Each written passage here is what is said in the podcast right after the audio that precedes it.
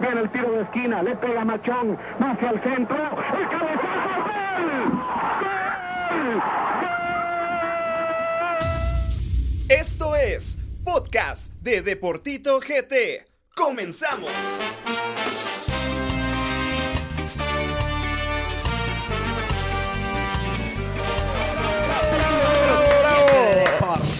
Señores, un capítulo más de Deportito GT. Buenas noches o buenas tardes para toda la gente que nos está escuchando aquí a través del podcast de Deportito GT. Mi nombre es Gabriel Rodas Tito. Hoy tenemos un tema muy bonito. Álvaro, buenas noches. ¿Qué tal? ¿Cómo estás? Bien, queridos amigos, gracias a Dios aquí un poco enfermo, pero contento de estar aquí con ustedes una noche más para quitarme el estrés y poder debatir un poco de lo que nos gusta tanto, que es el fútbol. Carlos Duque, buenas noches. ¿Cómo estás vos? Buenas noches, buenas noches. Contento de estar en un capítulo más de Deportito, contento de estar con grandes personajes como lo son ustedes y pues a darle, a darle gracias por la aceptación del público y pues por ustedes estamos acá. Esta semana ha sido una semana muy especial. Debutamos en radio, señores. Un aplauso, bravo, bravo, bravo, bravo. La verdad es de que bonita actuación de todos los que estuvimos ahí. La otra semana ya le toca a Álvaro. Lo miro un poco feliz. ¿Cómo te sentís, Álvaro?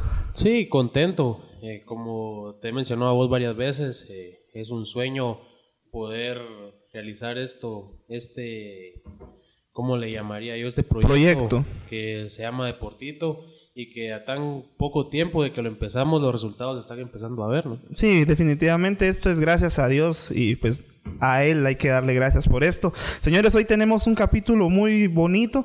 Vamos a hablar de las barras bravas, señores. Así que quédense, quédense, quédense porque no saben lo que va a estar en este podcast. Así que comencemos y entremos de lleno a hablar de la jornada datos, estadísticas, momentos relevantes y todo lo ocurrido en la jornada.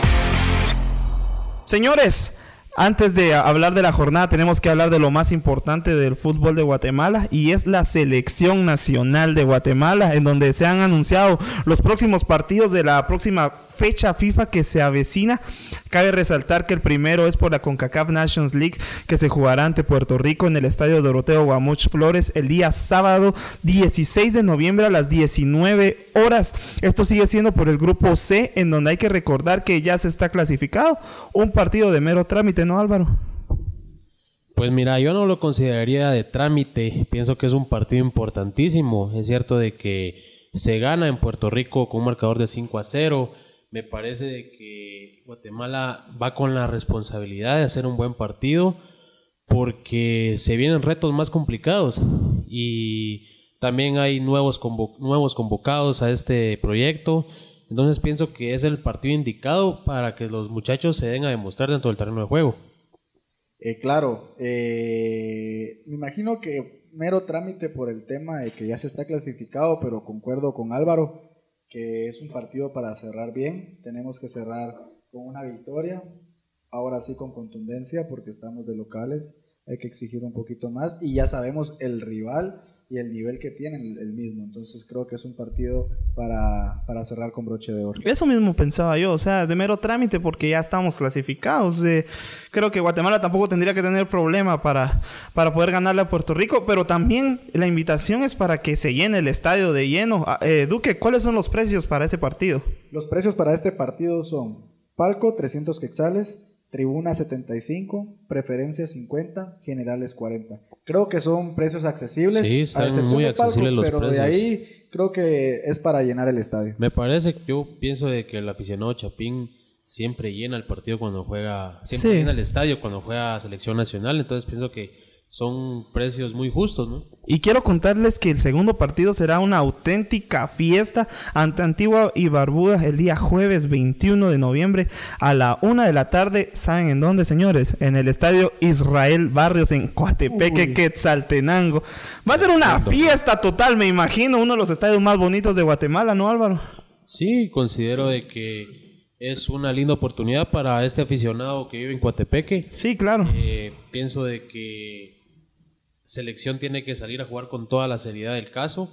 Eh, me llama mucho la atención el lugar que escogen para, para este partido, ya que es un lugar de, con mucho calor.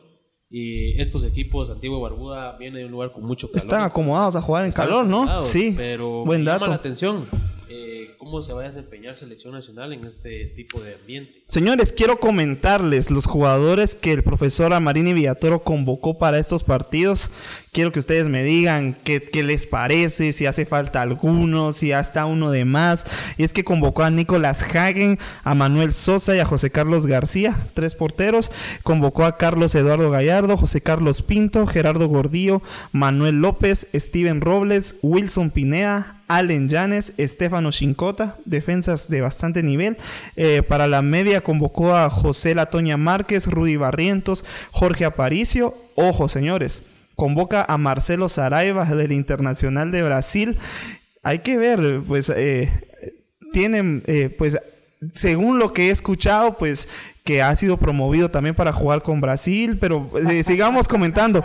Delfino Álvarez, Alejandro Galindo, y también se vienen jugadores bonitos en, en la delantera, Luis El Salamá Martínez, Jorge Vargas, Víctor Guay, Pablo Aguilar, Eddie Danilo Guerra, y se tenía contemplado que estuviera Marvin Ceballos. Antes de eh, que ustedes comenten, amigos, quiero comentarles un par de novedades. Bueno, para mí son novedades. Ustedes me dicen que, si tienen alguna otra novedad.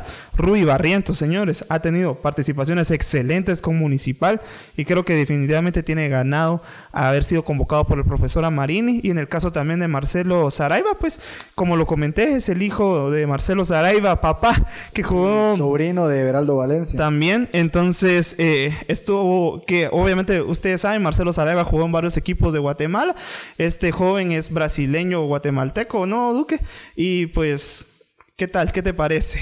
Mira, para mí buenísimo que lo hayan convocado, pues si está en, en una liga como de Brasil, en las inferiores y si ha sido promovido al cuadro mayor, perfecto que lo convoquen a selección nacional. Yo no, me, yo no estoy en contra de eso. Lo que sí estoy en contra es de que a la gente la quieran engañar, de que a la gente le quieran imponer una idea de que no es. Es ilógico, señores, que a él lo quieran en la selección sub-18 o sub-17 de Brasil. Eso es mentira. Nadie en su sano juicio va a rechazar jugar con Brasil a estar en la selección guatemalteca. Por muy patriotismo, por muy patriotas que uno sea, no es cierto, señores. Pues eso dijo el papá. eh, El eh, papá, eh, pues, pa- pues para mi papá yo soy Ter Stegen, soy bufón. O sea, para mi papá, para mi papá yo soy el mejor y para el papá y para papá él, él es el mejor. Eso es vender humo, señores. No es cierto. Él podrá ser muy bueno, pero no le va a alcanzar nunca para estar en la selección de Brasil, ni en las inferiores, ni en la mayor. Entonces, lo que le queda es estar en selección nacional porque debe marcar diferencia. Pues dicen que están ha estado siendo promovido para jugar con el Internacional en Sí, la pero mayor. muy distinto que te quiera la selección. O sea, es muy distinto. Y nunca te van a decir, es que quiero estar. eh, te van a convocar si les pareces bueno, si no, no te van a convocar. Sí, yo pienso de que primero que nada quiero felicitar a Rudy Barrientos por su convocatoria a selección nacional. Me parece que es un jugador que lo merece muchísimo. Ha Desde hace mucho tiempo lo merecía, Sí, siento yo. La o sea. verdad es que sí, ha tenido partidos muy, buenos con, muy buenos con Municipal. Es un jugador que ha venido de más a menos. Entonces pienso de que es justa la convocatoria para él. Yo pienso que es una oportunidad que se espera toda la vida. El muchacho va motivado a estos dos partidos. Esperamos tenga la oportunidad de jugar. Y pues yo sé que es algo que le va a ayudar muchísimo en su carrera. Ahora bien, el tema del muchacho este que viene de Brasil, pienso de que lo que dice Duque es muy cierto, porque ¿quién en su sano juicio va a preferir jugar con Guatemala que con Brasil? Pues tal vez alguien que ame mucho nuestra O camisola. alguien que nació acá, pero O él alguien- inclusive creo que ni nació acá. Sí, mira, de eso no estoy muy informado, pero yo pienso de que si el muchacho es bueno, como tanto lo dicen, como los medios lo hablan, pues se vienen dos partidos donde él tiene que salir a demostrar que es un jugador distinto. Y ojo que, que él fue partícipe de la selección sub-17 o sub-15 que, que, que fracasó. Hace poco fue. poquito. Y ahí no marcó diferencia. Esperemos que le vaya bien. Es lo por que el te bien de la selección. veces- Eh, creo que esta convocatoria es más, no sé, ta- Para amarrarlo, asegurarlo. a mente para amarrarlo, pero créeme, no lo va a querer la selección. ¿Crees que vaya a debutar? Sí. Sí, va a debutar. Yo pienso de que estaba pensando hace un momento de que tiene que haber oportunidad para Manuel Sosa en la portería. Sí. No sé si contra... Sinceramente, jóvenes. amistoso. No, señores, eh, ¿cuántos le metieron a Manuel Sosa hoy? Pero es que no, mira, ni Manuel Sosa ni José Carlos García están en un buen nivel ahorita. Yo pienso Manuel que se le debe sí. dar una oportunidad. Para mí Manuel Sosa es de los mejores porteros Sí. de Liga Nacional. Correcto. Que su liga, que su línea defensiva no esté bien, no es problema de él. Eh, yo considero de que este muchacho merece una oportunidad, ya sea en el partido amistoso, pero... Y aparte que fue menos vencido en las primeras jornadas. Exacto. Además de esto se trata de aprovechar estas dos jornadas, probar jugadores, eh, quienes están y no para selección. Creo que debe ser eh, aprovechar esta oportunidad. También quiero mencionarles qué les parece que otra vez no aparece Chema Rosales en convocatoria. Eso te iba a decir yo. o sea. Sí, es raro. Es raro porque Chema Rosales para mí es un jugador excelente y pues ahora como se han venido entendiendo con Rudy Barrientos pues sería bonito verlos en selección. Sí, hombre, y es que ni hablar de que porque no tiene papeles, son dos partidos aquí en Guatemala, uno amistoso, donde pueden probar a Chema, no, yo no logro Sí, entender qué es lo y que no pasa es que con no Chema tenga Rosales. condiciones, porque Chema tiene unas condiciones bárbaras. Hay algo más ahí. No sé qué será, pero algo más ahí. Señores, aparte de esto, mencionarles eh, lo de los legionarios más importantes en, el- en la actualidad guatemalteca.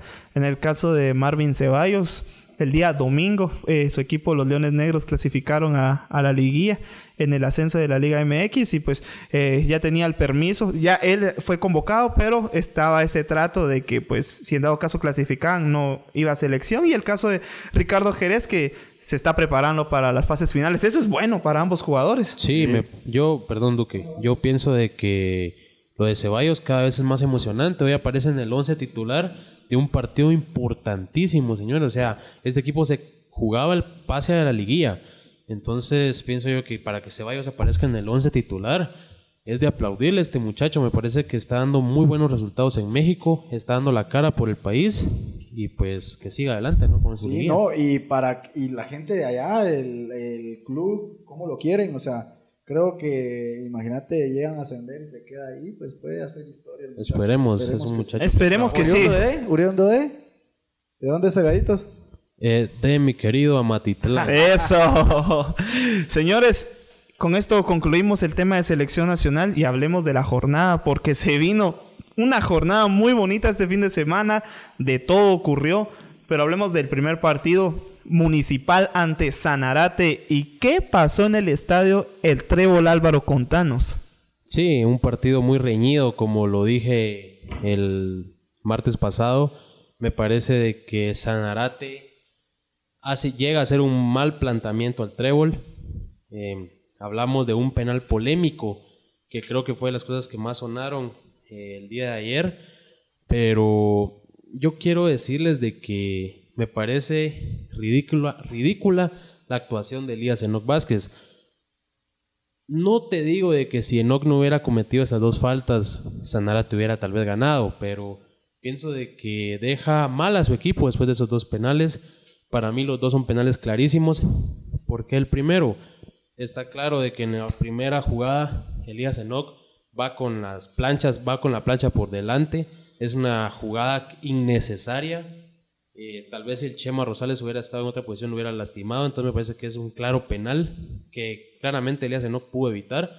Ahora con el segundo penal, pues creo que no hay discusión. Pienso de que Municipal supo aprovechar las oportunidades con un Otoniel Arce que anduvo inspirado junto con Chema Rosales, Jaime Alas y Rudy Barrientos. Me parece que fueron los mejores de este partido para darle la victoria Municipal. ¿Y qué te pareció el penal de cómo lo, lo ejecutó Arce el segundo? Mira, yo pienso de que, bueno, fue un golazo, pero yo pienso que quería hacer una panenca y no le sale.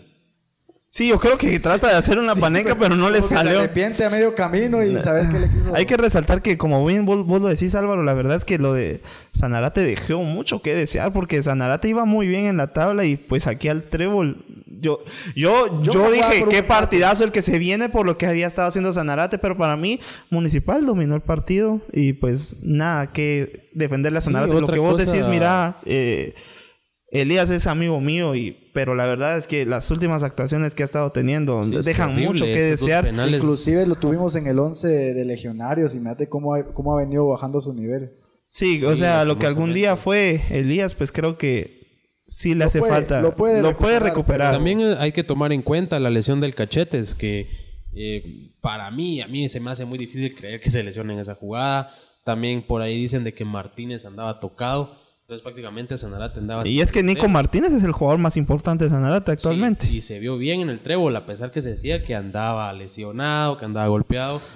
no sé. no Triste, triste, pero eh, otro caso a resaltar, ya lo habíamos mencionado anteriormente, pero Rui Barrientos, muy buen partido, buenísimo, Qué golazo el que le sale el tercer tremendo golazo, entonces... Asistencia de Arce.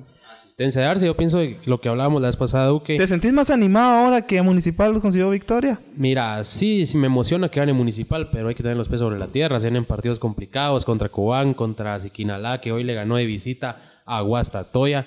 Entonces me parece que Municipal debe tener sobre los pies de la tierra y trabajar, porque falta muchísimo todavía. Falta muchísimo que trabajar, pero Municipal se logró levantar. Sí, fue el resultado que tenía que sacar. Ahora están terceros. Sí, es como lo platicamos, eh, le hemos venido platicando. eh, eh, esta liga, pues ahorita estás arriba, ahorita estás abajo, baja. entonces creo Sí, que... pues estaba viendo que Guastatoya, que va cuarto, solo tiene tres de diferencia con comunicaciones. Sí, señores, y pues ahora hablemos del segundo partido del día sábado, Shela ante Cobán. Señores, Shela... Ay, Shela. Yo tengo, bueno, tenemos una amiga de Shela que debe estar sufriendo. Ah, está re triste.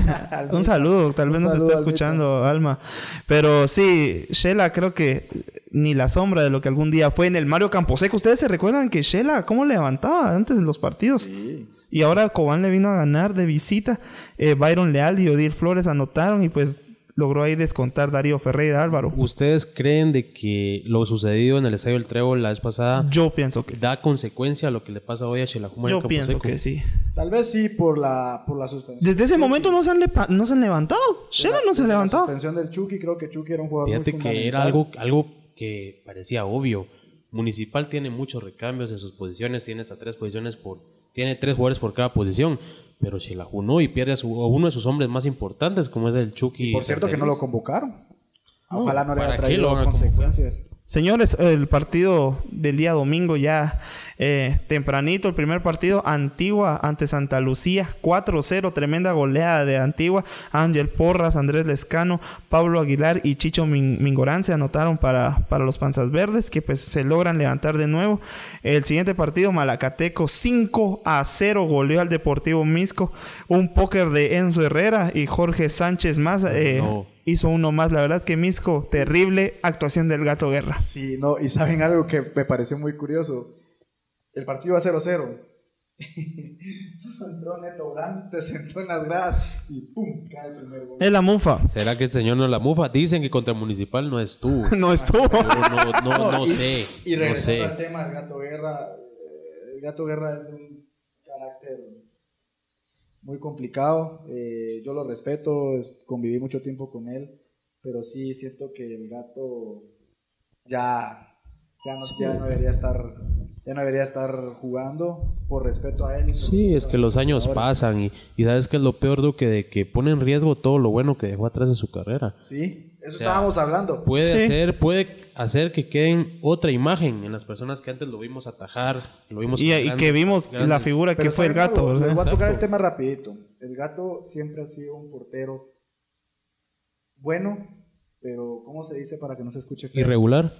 Sí, pero cuando se asusta uno, por no decir la palabra que se usa en los términos Tal vez se pone muy nervioso. No sé, pero él es un, pa- es un portero que cuando hay responsabilidades arruga.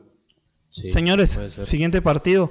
Iztapa ante Comunicaciones. ¿Sacan los cremas un buen resultado del Estadio del Morón, sí o no, Duque? Contanos qué fue lo que pasó ahí con Comunicaciones. Ah, como está la liga, sí, un punto de oro y más con la manita que nos echó Siquinalá. Creo que fue un, un buen resultado.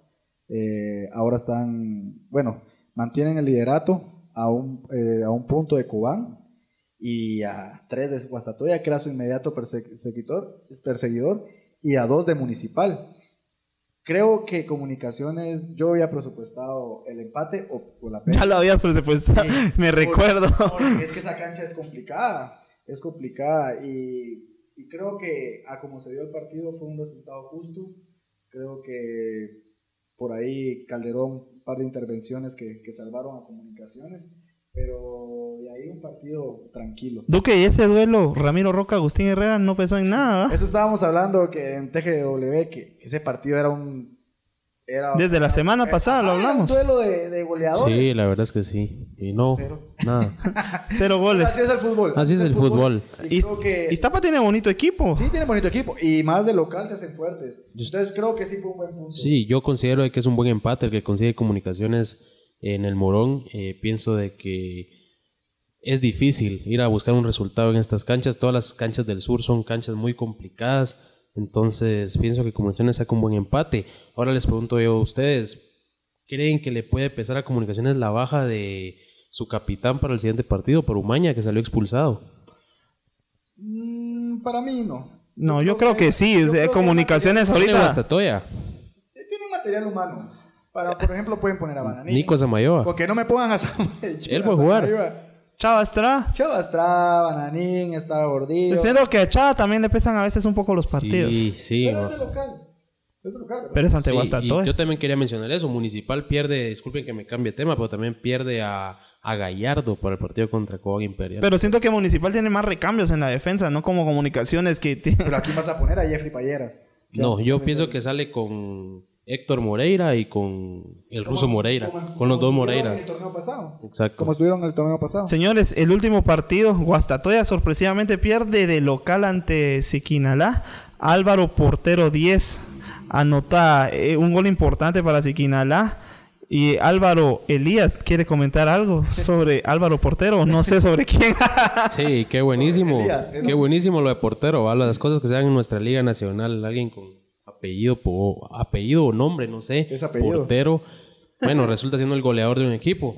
Quiero mencionar de que a mí en lo personal no me parece sorpresa esta victoria de Siquinalá. Hace unos días yo les mencionaba de que Siquinalá había ido a jugarle a comunicaciones de tú a tú, eh, buscando ganar el partido. Sí, es cierto. Hoy Siquinalá sale a hacer lo mismo y me parece que el fútbol le da, le da lo justo, ¿no? Que Ojo con. Siquinalá. ¿Y saben, Ojo. ¿Y saben lo que me parece sorprendente? Que un equipo gane sin tener portero.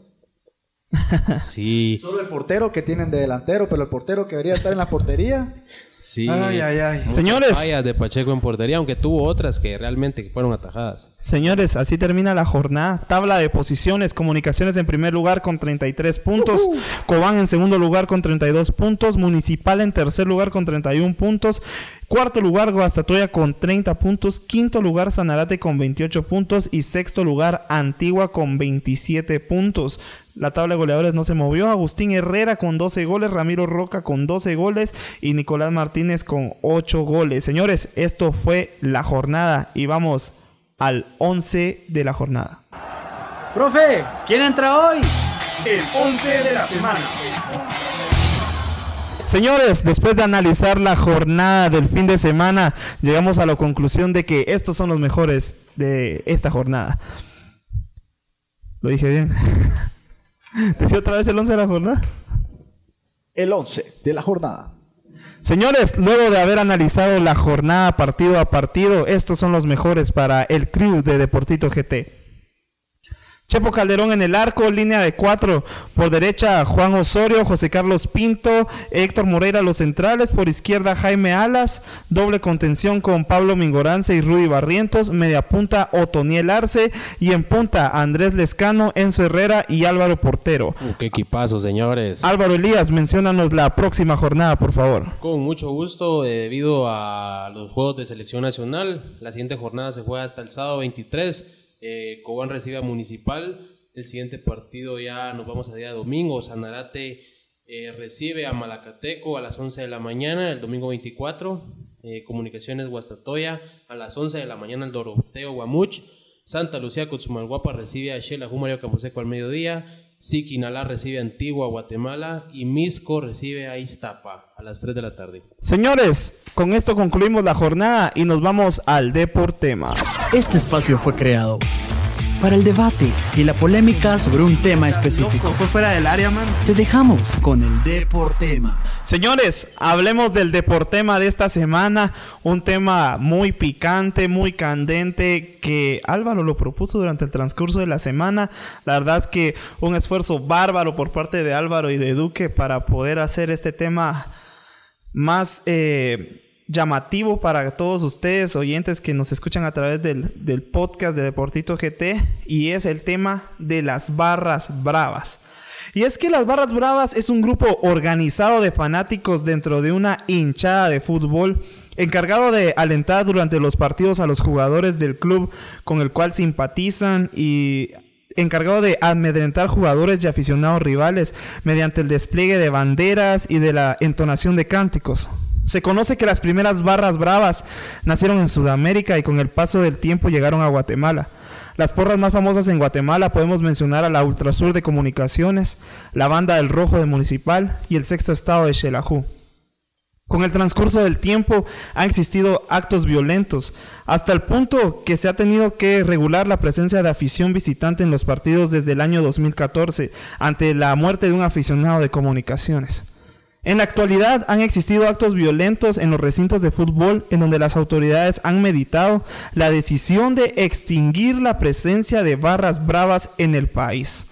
Ahora la pregunta es, ¿lo han ocasionado las barras bravas? ¿Qué tanto influyen las barras bravas, Álvaro? Sí, mira, yo pienso de que siempre he creído de que las barras bravas le dan alegría al estadio. Pienso de que cuando las barras bravas no están presentes es simplemente es algo, el partido está callado, no te digo aburrido porque el fútbol siempre es emocionante, pero pienso que se pierde ese toque cuando no están las barras bravas. Eh, para mí es parte fundamental del fútbol y no debe de faltar. Eh, lo que dice Álvaro es muy cierto, yo prefiero 300 personas cantando, saltando, tocando bombos que 5.000 personas sentadas y solo viendo el partido. Creo que eh, las barras le dan un, toque de carnaval a los partidos. Creo que cuando uno era pequeño e iba al estadio y escuchaba los instrumentos, uno se quedaba así con la boca abierta y decía, hasta me gusta este, este ritmo. O cuando inclusive uno chamusquea, y que la gente esté cantando, uno se imagina que tiene a la o a la banda del rojo atrás y o sea, uno se pone, se ilusiona con los cantos, yo imagino que los jugadores igual. Totalmente, yo como te digo, pienso que si le quitas las barras bravas al fútbol, perdés parte importante de lo que es el fútbol no puede haber espectáculo si no está el baile, si no está la música, si no está el carnaval. Me parece que perdés mucho sin las barras bravas. Creo que lo de las barras bravas es parte, como ustedes lo dicen, del, del show que se produce durante los 90 minutos. Y es que cuando ustedes van al estadio, me pasa cuando mi papá va al estadio conmigo, dice, vos saqueos nunca se callan, aunque esté ganando, aunque esté perdiendo el, el, el equipo al cual están alentando, ellos siguen y siguen y siguen dándole. Y es de admirar también porque eso quiere decir que hay amor al equipo. Sí, yo pienso que las barras bravas es sinónimo de lealtad, es sinónimo de que están con su equipo en las buenas y en las malas, de amor por la camisola. Así que en lo personal pienso de que las porras, las barras bravas son parte importante del fútbol, se los vuelvo a repetir. No sé qué pensás vos de eso, Duque. Creo que las barras bravas juegan un papel fundamental en el fútbol, eh, no solo aquí en Guatemala, en cualquier parte del mundo. Y si hay, algo hay que hablar de ellos, como dice Álvaro, la lealtad. Y ellos no están por los jugadores, no están por directivos, ellos están por el amor a un escudo. El escudo va primero y creo que eso es respetable y, deberían de volver a permitir el ingreso de ellos. Como bien lo mencionamos anteriormente, una de las barras bravas más importantes del país se llama la banda del rojo. ¿Y qué hay con esa barra brava, con esa porra, Álvaro? Contanos un poco acerca de, esa porra. Con mucho gusto, Tito. Fíjate que la banda del rojo es una porra que no lleva mucho tiempo, la verdad. Son pocos años los que lleva esta porra después de que estuvo la U5C. Me parece que esta porra ha llegado a hacer las cosas bien. Sinceramente, pienso de que es una porra muy responsable que no abandona Municipal, está en las buenas y en las malas, viajan con el equipo a la mayoría de estadios del país y lo que te digo es de que lo que me llama mucho la atención de esta porra es de que son muy civilizados, estos señores discuten en mesa, eh, cotizan antes de, de hacerse presentes en un estadio, ellos van y cotizan si pueden ingresar, cómo pueden ingresar, o sea, me, me parece que todo lo buscan en son de paz. También te quiero mencionar de que en todas las porras hay problemas, ¿verdad? Entonces considero de que un claro ejemplo es lo que pasa ahorita en el juego de Misco contra Municipal. Eh, no estoy muy enterado de esto, pero quiero entender de que la banda del Rojo eh, tuvo contactos con Neto Gran para ver si podían ingresar al estadio. Al parecer se pusieron de acuerdo. Municipal, la porra de Municipal tuvo su medida de seguridad entonces, es aquí donde yo te quiero mencionar de que esta porra ha venido eh, a hacer las cosas bien, a hacernos olvidar porras del pasado. Estos muchachos lo están haciendo bastante bien y cada vez crecen más, Duque. Yo te cuento de que la banda del Rojo empezó en el sector de General Norte del Trébol, del estadio del Trébol. Ahora estos señores son capaces de llenar la general del Doroteo Guamuch. Es increíble, Increíble. la cantidad de gente que se les ha unido en tan poco tiempo. Ha crecido bastante. Álvaro, vos hablaste con alguien que es parte de la banda del Rojo, ¿no? Sí, yo hablé con uno de los miembros más importantes de la banda del Rojo, eh, con Guille, este muchacho, gracias, eh, le agradezco por la entrevista que nos brindó. Eh, te digo que para mí fue un placer poder entrevistar a uno de los miembros de la banda del Rojo. Señores, escuchemos esta entrevista que hizo Álvaro. Muy buenas noches amigos del Deportito. Como ustedes bien saben, estas últimas semanas se ha dado la noticia que nuevamente queda prohibido el ingreso de las barras bravas a los estadios de Liga Nacional.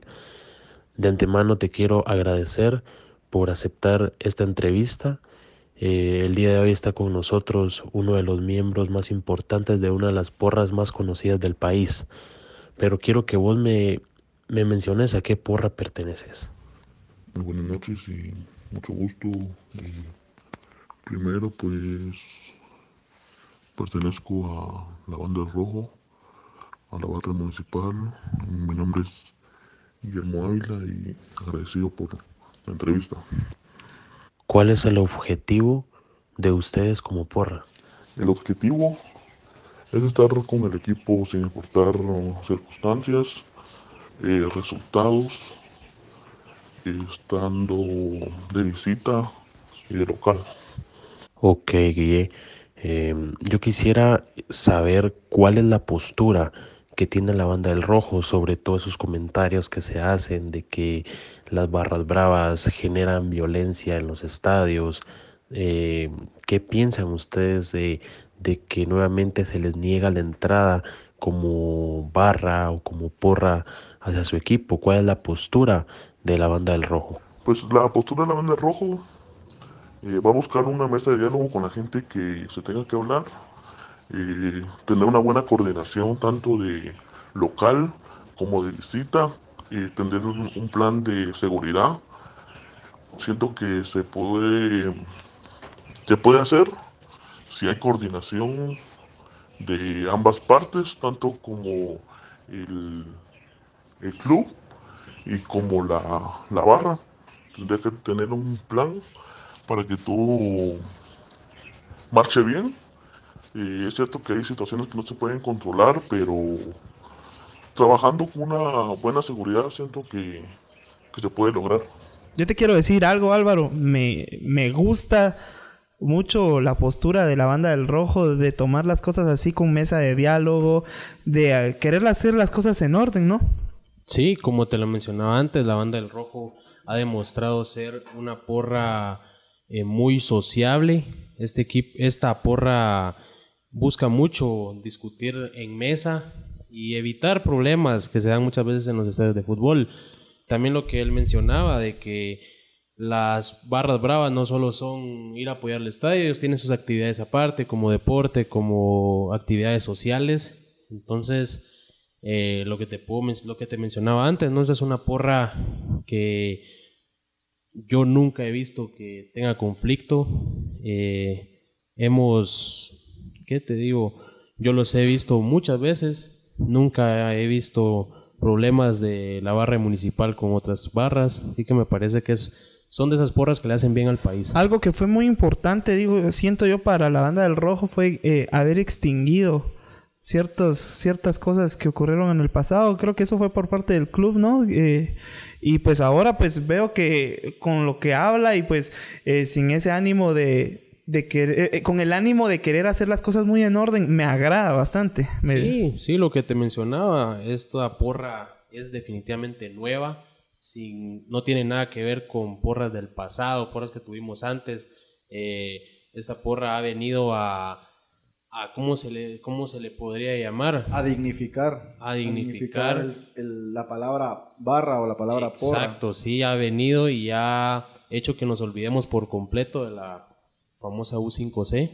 Estos señores, yo les tengo mucho respeto a la banda del Rojo porque se han ganado un lugar dentro del corazón de la aficionada municipal, eh, trabajando, haciendo bien las cosas. Cada fin de semana es una auténtica fiesta cuando juegan en el trébol. Es una fiesta cada vez que ellos están, estén de locales o de visitantes, así que pienso que, como lo dije antes, es de las porras que le hacen bien al país, simplemente requieren de apoyo y como lo menciona aquí Guillermo, eh, muchas veces las culpas no son de las barras bravas, las cosas que ocurren no son culpa de barra brava, sino mucho tiene que ver las planificaciones dentro del estadio, la seguridad que hay en el estadio.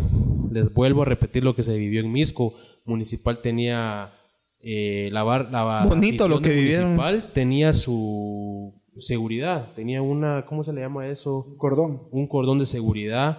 Eh, cuando se terminó el partido, primero abandonó el aficionado de Misco, después el aficionado municipal, pero digo, así como cumplió la barra, cumplió eh, este, ¿cómo, te, ¿cómo se llamaría? Eh, cumplió la gente de, que trabaja para el Deportivo Misco. Entonces, me parece de que así es la forma correcta en la que se tiene que vivir en el fútbol. Eh, pienso que es importante que estén las dos aficiones en un estadio de fútbol se vive diferente, es otro, es otro rollo. ¿Qué crees de la postura, Álvaro, para finalizar eh, el tema de la banda del rojo? Eh, ¿Crees que están haciendo bien con querer sacar a las hinchadas de, los estadios? Yo pienso que no. Eh, la solución no es sacar a, las barras bravas, le estarías quitando la vida, la vida, el ambiente al, al partido. Entonces pienso de que no es la solución yo pienso de que la solución debe ser tener una planificación de los equipos que van de locales y tener cordones de seguridad afuera y dentro del estadio, eh, ya sea con la afición local y con la afición, con la afición visitante. Pienso que es la forma en la que se debe vivir un partido de fútbol. Otra porra importante del país esta es ya con mucha con mucho tiempo de, de haber nacido, tiene mucha historia ¿Qué hay con la Ultrasur, Duque? La Ultrasur es una de las barras más antiguas que existe entre, en el fútbol nacional. Eh, una barra que ha sido muchas veces criticada, pero conociendo yo a muchos integrantes de la, de la, de la porra o de la barra, me indican que muchas veces no son, no son ellos. Hay muchas veces que, que a ellos los culpan de todo lo malo que pasa en el fútbol nacional y pues en algunas ocasiones yo digo, podrá ser cierto, hay ocasiones donde sí se han excedido, pero creo que no son todos. Por ejemplo, las barras son grandes y siempre hay dos, tres, cuatro desadaptados que no cumplen, no cumplen los lineamientos porque las, las barras tienen lineamientos internos que tienen que respetar, van desde suspensiones hasta expulsión de por vida de la barra. Entonces, ese es el detalle. Siempre hay dos, tres personas que pueden manchar el nombre de, alguna barra y es una barra bastante, bastante criticada, pero creo que es una de las más alegres que hay con los instrumentos. Eh, es una barra que no deja de gritar, no deja de alentar y pues yo opino lo mismo que ustedes. Es el que le da vida a los estadios, independientemente si es la Ultrasur, si la banda del Rojo, si la del Sexto Estado pero debemos buscar soluciones y no es definitivamente excluirlos a ellos, no es la solución. Duque, vos también hablaste con alguien de la Ultrasur, ¿no? Qué, qué bonito, la verdad, que, que hayan podido buscar a alguien de las porras. ¿Y cómo, cómo, te fue, Duque? Fíjate que me costó bastante porque ellos no están autorizados en este momento para dar entrevistas. Eh, si te das cuenta, la persona que me, que me me contribuyó, me pidió el anonimato porque hay sanciones internas, como te digo. Entonces me, explicó muy bien cómo es el, el, tema ahí con las barras y créeme que fue una entrevista que me enseñó mucho porque uno tal vez de fuera piensa, ah, estos son problemáticos, pero ya explicándome cómo fue el tema, créeme que los comprendo más y si antes no los apoyaba, pero sí los aceptaba porque son parte fundamental del fútbol, pues ahora sí los respeto más y estoy convencido que ellos tienen que seguir en el fútbol. Señores, escuchemos la entrevista de mi amigo Carlos Duque a este miembro de la Ultrasur. Hola, buenas noches, un gusto saludarte.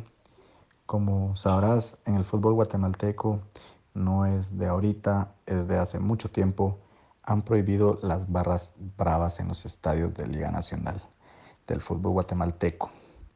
Quisiera darte la bienvenida a Deportito GT. Gracias por aceptar la entrevista. Y quisiera saber a qué porra o barra perteneces. ¿Qué tal? Buenas noches. Muchas gracias por la entrevista. Eh, pertenezco a la barra Ultrasur de Comunicaciones Guatemala. ¿Cuál es el objetivo de ustedes como barra? ¿Cuál es el objetivo principal, fundamental de ustedes? Como primer punto quiero aclarar que las personas que integramos la barra Ultrasur somos personas que amamos el escudo de comunicaciones. Apoyamos los 90 minutos a los jugadores. Nuestro objetivo es llegar con cánticos al corazón de ellos para que puedan dejar el alma y el corazón en la cancha como nosotros lo dejamos en las gradas. Nosotros los 90 minutos es alentar, alentar, si vamos perdiendo, tenemos cantos para ellos, para levantarles el ánimo y que puedan representarnos mejor aquí en Guatemala, internacionalmente no digamos, también llegar al corazón de las personas para que apoyen y nos estemos insultando.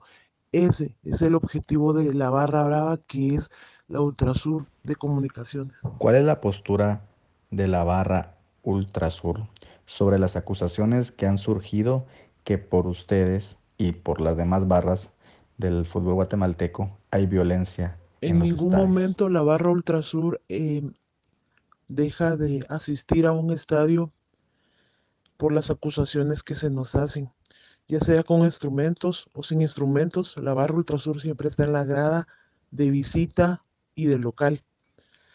Tenemos la garganta que es suficiente para estar alentando los 90 minutos. Lamentablemente, cuando hemos ido a los, a los diferentes lugares eh, donde juega comunicaciones, nos han tratado muy mal, nos han golpeado y después nosotros resultamos siendo eh, los malos obviamente nos tenemos que defender. Te digo como experiencia propia que hemos llegado a lugares como Shela, antiguamente Zacapa, Jalapa, donde nos han recibido hasta con disparos en el camino. Em, han fallecido algunos compañeros debido a los golpes. Ustedes recordarán el caso de Kane el más eh, sonado porque han habido compañeros que, que han fallecido por golpes que les han dado afuera porque lamentablemente lo reconocen. Pero la Barra Ultrasur nunca dejará de asistir al estadio porque nosotros, nuestro fin es alentar al equipo, más no ir y agredir. El problema es que en la grada se unen otras personas que se saben los cantos, y no pertenecen. Nosotros tenemos reglas dentro de la barra, las cuales debemos cumplir porque hay jerarquías, hay líderes en cada peña y hay un líder general. Si no las cumplimos, tendremos eh, suspensiones. Muchas de ellas no nos parece que es no asistir a la grada. Y para nosotros eso de verdad es, es un castigo grave. Em, hace poco se envió un comunicado donde se hacía entender, dar a entender de que nosotros em, no éramos los culpables de lo que sucedió en el um, Doroteo Guamuch hace poco el día del clásico. Pero nuestra posición, eh, como te vuelvo a repetir, es no dejar de asistir al estadio porque nuestro único fin es alentar a comunicaciones. Y por último, ¿algún mensaje que le quieras dar al aficionado en general? Sí, quisiera decirles de que mm, se nos unan, que nos apoyen. Nosotros no somos malas personas, al contrario, por nosotros es que mm, el estadio tiene vida cuando juega comunicaciones. Nosotros y hacemos carnaval en la grada. Tratamos de que todo sea alegría. No importa si es final, no importa si es partido internacional. Nosotros recibimos a comunicaciones como que fuera el campeón de los, todos los tiempos, porque para nosotros lo es, como que fuera una final, como que fuera un partido súper importante, así como lo ven las personas particulares. Para nosotros todos los juegos son importantes. Que se nos unan, que nos apoyen. Las personas que están haciendo daño son personas que van una vez al estadio porque es gratis, porque les regalan entradas, porque se las han ganado. La, la barra Ultrasur toda la vida paga su entrada. Nadie sabe cómo lo hace. Algunos compañeros, algunos amigos pidiendo eh, apoyo a la demás afición para poder conseguir su entrada. Entonces solo pedimos que nos apoyen, que no insulten a los jugadores que en este momento están representando el glorioso escudo de comunicaciones. Que vayan al estadio, que asistan siempre como lo hace Ultrasur. Así seamos 15, pero estamos cantando con el corazón. Y esperamos de que vaya creciendo cada día, que no se identifiquen como barra, pero que sean los cantos, que cantemos con todo el corazón los 90 minutos y que apoyemos siempre. Porque para los que amamos a comunicaciones, comunicaciones no solo es el más grande de Guatemala, comunicaciones es el más grande del mundo entero, del universo entero. Apoyemos a comunicaciones y apoyen al Ultrasur. Muchas gracias.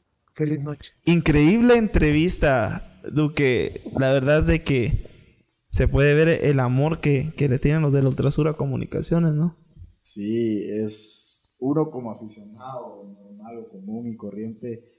Eh, creo que no va a llegar a sentir la pasión que ellos sienten. Creo que es para ellos es una religión no los jugadores, no directivos, el escudo, el equipo en sí, y es de admirar, es de admirar porque dedican tiempo, recursos económicos, eh, muchas veces dejan de asistir a actividades familiares por ir a ver un partido y se respeta, se respeta mucho, eh, gracias a la persona que me dio la entrevista, me pudo dar un panorama más amplio de lo que es una barra y créeme que, que se gana mi admiración y respeto hay que resaltar de que, como, como vos decís, o sea, aparte de todo en lo que dicen, incluso quieren invitar a la gente a formar parte de la Ultrasur. O sea, me imagino que han de tener sus reglas y todo, pero, o sea, es bonita la actitud también de la persona que te habló. Perdón, a mí me llama mucho la atención algo que menciona. Eh, a veces gente que se nos pega cuando estamos cantando eh, son los que ocasionan los daños y después los culpables son ellos como barra. Fíjate que eh, fuera de, la entrevista, yo todavía tuve tiempo para platicar con esta persona y me indica que los problemas del clásico no los inicia, y inclusive no son partícipes los de la Ultrasur.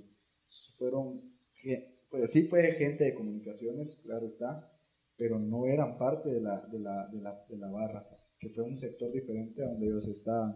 Entonces, ese es el problema, que se les pega gente que se conocen los cantos, pero no saben de las reglas que tienen en sí. Por ejemplo, ellos tienen prohibido insultar a un jugador. Sí, esos, esos pueblos que muchas veces las porras dentro del estadio se alejan del aficionado común porque buscan evitar estas cosas. Lastimosamente a Comunicaciones le pasó en el clásico, aficionados que la Ultrasur menciona que no son parte de su, de su barra. De, su organización. Eh, comete estos actos delictivos. Y me parece totalmente lógico lo que ellos mencionan, porque yo estaba analizando ese video eh, el día después del clásico y entre todas las personas quemadas de la cabeza que están buscando hacerle daño al club, a lo lejos se ve un gran número de aficionados cantando y alentando a su equipo. Entonces, eso me, me dice de que la barra Ultrasur estaba en lo suyo, ¿no?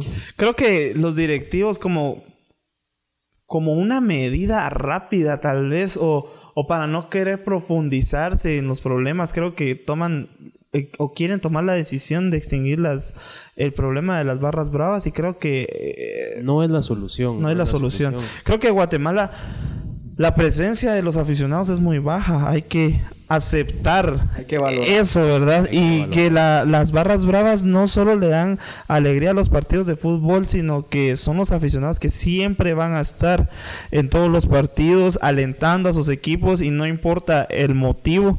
Y extinguir las barras de los las barras bravas de los estadios creo que es una, una decisión muy acelerada por parte de los directivos ya que incluso los partidos se, se podrían prácticamente sin aficionados como lo vuelvo a repetir, la presencia de las barras bravas son las que le dan la fiesta y sin lugar a dudas son las, eh, las encargadas de, darle este color que, que, se merece un partido de fútbol.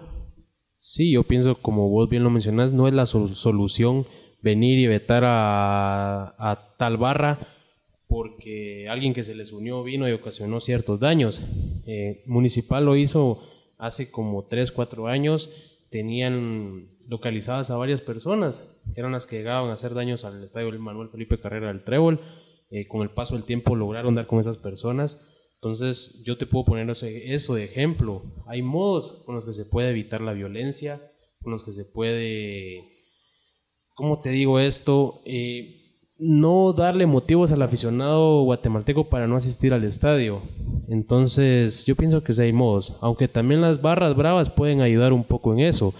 Como yo lo leía en un documento de, una entrevista que le hicieron un barra brava en Argentina, él menciona de que en la barra de Boca Juniors en ese entonces habían cinco, cinco miembros, ellos en Sudamérica les mencionan quemados, por decir locos, al aficionado que es capaz hasta de matar por, por su equipo de fútbol. Entonces yo pienso de que eso hay en todas las barras del país, de aquí en Guatemala, en Sudamérica, y te puedo decir Europa. Entonces, ¿en qué nos pueden ayudar aquí las barras bravas? En eliminar a estas personas que simplemente le hacen daño, tanto como al club, que tanto aman, y a su porra. Sí, es, ellos tendrían que ayudar a identificar a ese tipo de personas y tratar de ellos mismos de excluirlos eh, o, o, hacer una alianza con, conjunta directiva de, y decir, mire, estos, estos, estos, estos son los conflictivos de, de, nuestra barra y nosotros ya no los queremos acá y ayúdenos a por lo menos, porque obligarlos ellos no pueden, pero el club sí puede darles el Exacto. Creo que este tema de las barras bravas es un, es un bonito tema. Al principio yo decía, es un poco delicado tocarlo, pero creo que la junta, direct, las juntas directivas, todas las juntas directivas del fútbol de Guatemala debería de sentarse, como ustedes lo dicen, hablar con los de las barras bravas y comenzar a identificar. Yo también creo que, que sería bueno, por ejemplo, dar a luz un reglamento para establecer eh, medidas de comportamiento, de seguridad en los estadios. Creo que no, no, sería, no sería mal. No, la verdad que está hasta en las reglas de la FEDEFUT de que debe haber eh, un cordón de seguridad. Y no lo ponen, o sea, ese es el tema también de la, de, de, la, de la organización del partido. Por ahorrarse uno, unos cuantos quetzales, ellos invierten menos en seguridad. Sabes de que para este partido de Misco contra Municipal, eh, muchos medios pedían multas para el equipo de Neto Gran, pero por cumplir con el reglamento de seguridad, de que las prisiones tienen que estar separadas, no pudieron encontrar ni siquiera una multa en este, en este partido. Eso nos demuestra que es posible. Entonces, yo pienso de que no es necesario eliminar las barras bravas, más bien eh, yo quiero pedirles a ustedes que les brindemos un fuerte aplauso a las barras bravas, ya que son un símbolo de identidad y son cosas que le hacen falta a nuestro país. Yo con esto me despido. Eh, saludar a, las, barras del fútbol guatemalteco, a los, cada uno de sus integrantes, mostrarles mi respeto, mi admiración y de parte del club de Deportito, eh, que nosotros hicimos este programa para ayudarlos a ustedes a dar su punto de vista y para que no sean tan mal vistos o por lo menos cambiarle el chip a la gente y darles el verdadero significado de lo que es una barra brava. Así que mis respetos para la banda del Rojo, para el quinto estado, sexto estado, perdón, y para la Ultrasur, mis respetos, y para todas las barras de Liga Nacional. Álvaro. Sí, yo como le mencionaba a Tito hace unos días, eh, decía, mira, hablemos de las barras bravas, seamos la voz de ellos en las redes sociales, porque me parece injusto todo lo que viven estas barras eh, que a mi parecer le hacen bien a nuestro fútbol. Eh, como dice Duque, le tengo mucho respeto a todas las barras del país. Eh, también le quiero agradecer a la banda del Rojo por todas sus aportaciones para hacer posible este podcast. Entonces, eh, sigamos adelante, eh, apoyemos a nuestro equipo de fútbol y sepamos de que Barras Bravas no es sinónimo de violencia, sino de carnaval. Señores, yo quiero darle las gracias a Álvaro y a Duque por tomar la iniciativa de querer buscar a alguien de, de las barras bravas, de las forras de aquí de Guatemala. Quiero mandarle un fuerte saludo, un fuerte abrazo a todos los miembros de la Ultrasur. Quiero darle un, fuerte abrazo también a los miembros de la banda del Rojo. Me, me pareció bastante genial que, que durante estos días siguieran la página de Deportito, de Instagram, la página de Twitter. La verdad es de que eh, mi, aprecio para todos ustedes, un saludo grande para todos ustedes. Eh, como bien lo dijo Álvaro, eh, las barras bravas no son sinónimo de violencia, sino de carnaval, de fiesta. Estoy a favor de las barras bravas en el país. Creo que las porras han hecho un bonito trabajo y, y, son las encargadas de darle color al fútbol. Señores, nos despedimos. Muchas gracias por escucharnos una vez más en el podcast de Deportito GT. No olviden escucharnos también los días viernes en TGW 107.3 a las 10 de la noche junto con nuestro amigo Kevin Chong en el Impulso Extra. Señores, Carlos Duque, Álvaro Elías y Gabriel Rodas, nos despedimos y nos vemos a la próxima. Chau, chau. Hasta pronto. Feliz noche, amigos. Órale.